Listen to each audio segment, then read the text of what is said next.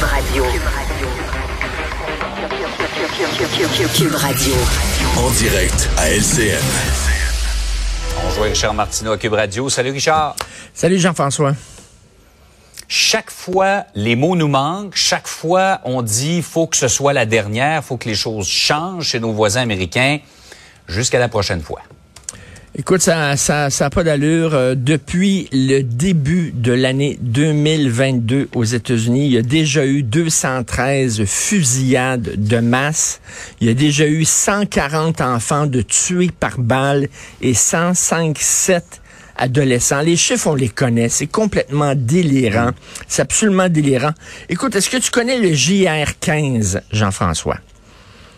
Le GR-15? JR-15. C'est une modification Ouais, c'est une arme, ça? Oui, c'est un fusil spécialement conçu pour les enfants qui a été mis en vente. JR, comme dans Junior. Junior, exactement comme dans Junior. Alors, c'est l'imitation euh, d'une arme semi-automatique euh, militaire, mais pour les enfants qui tirent 10 cartouches. OK, tu peux mettre 10 cartouches de calibre 22 et c'est ça vise les enfants. Il y a comme un petit personnage coloré euh, sur euh, la, la, carabine exactement et ça se vend à 389 dollars. Écoute, c'est un pays qui a un sacré de problème. Puis ils vont dire, oui, c'est dans la hmm. Constitution. on s'en est parlé. La Constitution a été écrite en 1787. Veux dire, les armes à feu qu'il y avait, ces armes que tu vois dans Box Bunny, là. Tu sais, le, chasseur, hmm. qui, ça, ça avait de la poudre noire, puis tu mettais une balle de plomb, puis là, tu sortais un, truc en, fer, un, bâton en fer, puis tu, euh, bon, tapais sur... Voyons, ça n'a pas de sens. Mais pour eux autres, la Constitution, c'est un texte sacré. Tu rentres dans certaines maisons aux États-Unis, ils ont la Constitution sous, sous vite, là, comme si c'était là, euh, une page de la Bible ou du Coran, là, et ils prennent ça au pied de la lettre. Écoute, il y, a, vraiment un question de remettre en cause ça. Absolument pas. Là, ils vont, ils vont prier. Écoute, le Sandy Hook, c'est quand même 20 enfants qui étaient morts. on s'est dit, là, mm. c'est certain que ça va changer. Les choses vont changer. Absolument pas. Ce qu'ils ont fait, c'est qu'ils ont prié, puis ils ont pleuré, puis euh, Our thoughts and prayers are with you. Et ça n'a pas changé. Et là, est-ce que ça va changer? C'est un pays, ben, Barack Obama disait, on est paralysé.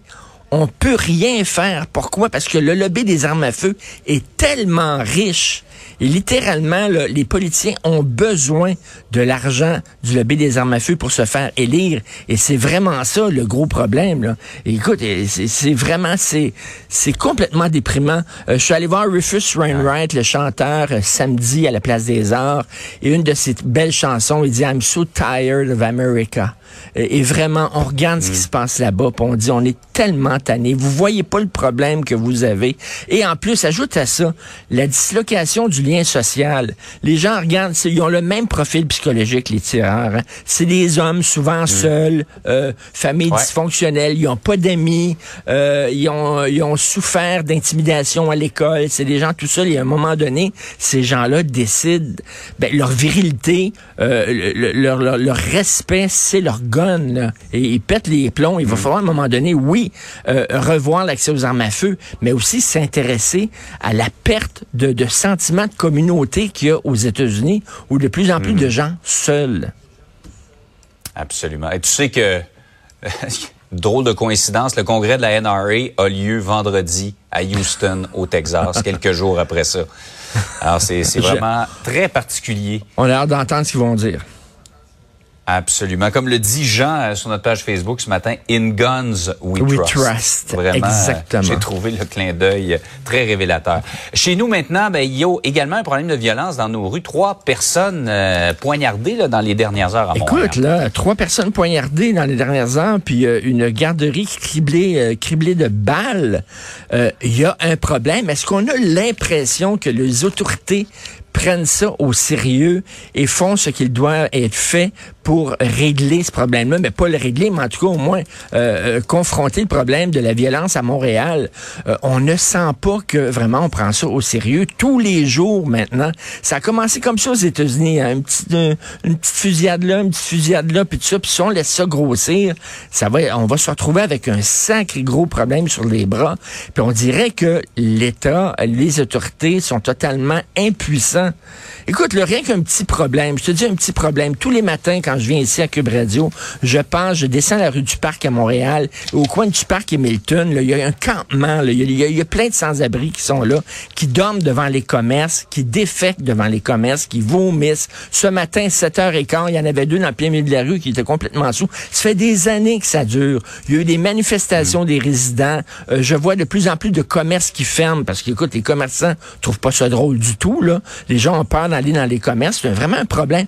La ville fait rien. Laisse ça comme ça, à l'abandon. Tout le monde se plaint dans le quartier on fait rien. Ben, on dirait que c'est la même chose avec euh, les armes à feu, avec les jeunes qui se font poignarder à gauche et à droite. Euh, euh, je suis allé voir une conférence lundi, encore à la Place des Arts. C'était un professeur de psychologie de Toronto qui faisait une conférence, puis il dit, j'aime tellement être à Montréal. Il dit, c'est tellement une ville sécuritaire. On se sent bien par rapport à Toronto. Mm. On marche dans les rues, on n'a plus peur peut-être avant, peut-être avant, mais ce n'est plus comme ça du tout à Montréal. Est-ce qu'on veut justement que ce soit aussi grave que Toronto? C'est là qu'il faut prendre le taureau mhm. par les cornes. Absolument. Il faut agir, changer les choses. Hey Richard, malgré tout, je te souhaite une bonne journée. Bonne journée, malgré tout, oui. Salut.